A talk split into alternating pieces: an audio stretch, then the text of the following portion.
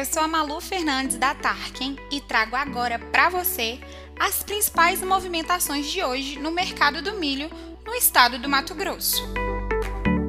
No clima, ainda temos previsão de chuvas para o estado durante essa semana. Já o mercado está parado, sem negócios reportados até o momento.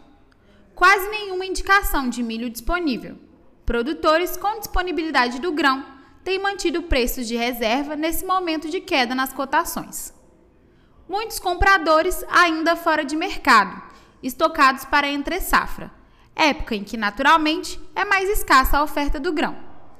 Ofertas de soja spot, oriundas de, oriundas de lotes remanescentes não comercializados para as tradings, são mais comuns por agora, mas devido à queda nos preços, não temos sucesso nas negociações.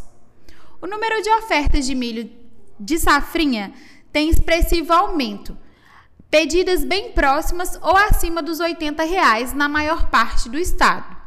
Entretanto, temos em Alta Floresta oferta de milho para julho a R$ 67,00 por saca.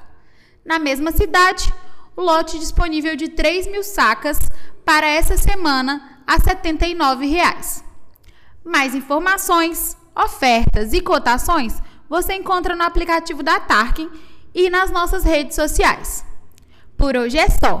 Continue com a gente para acompanhar as movimentações do mercado do milho aí na sua região.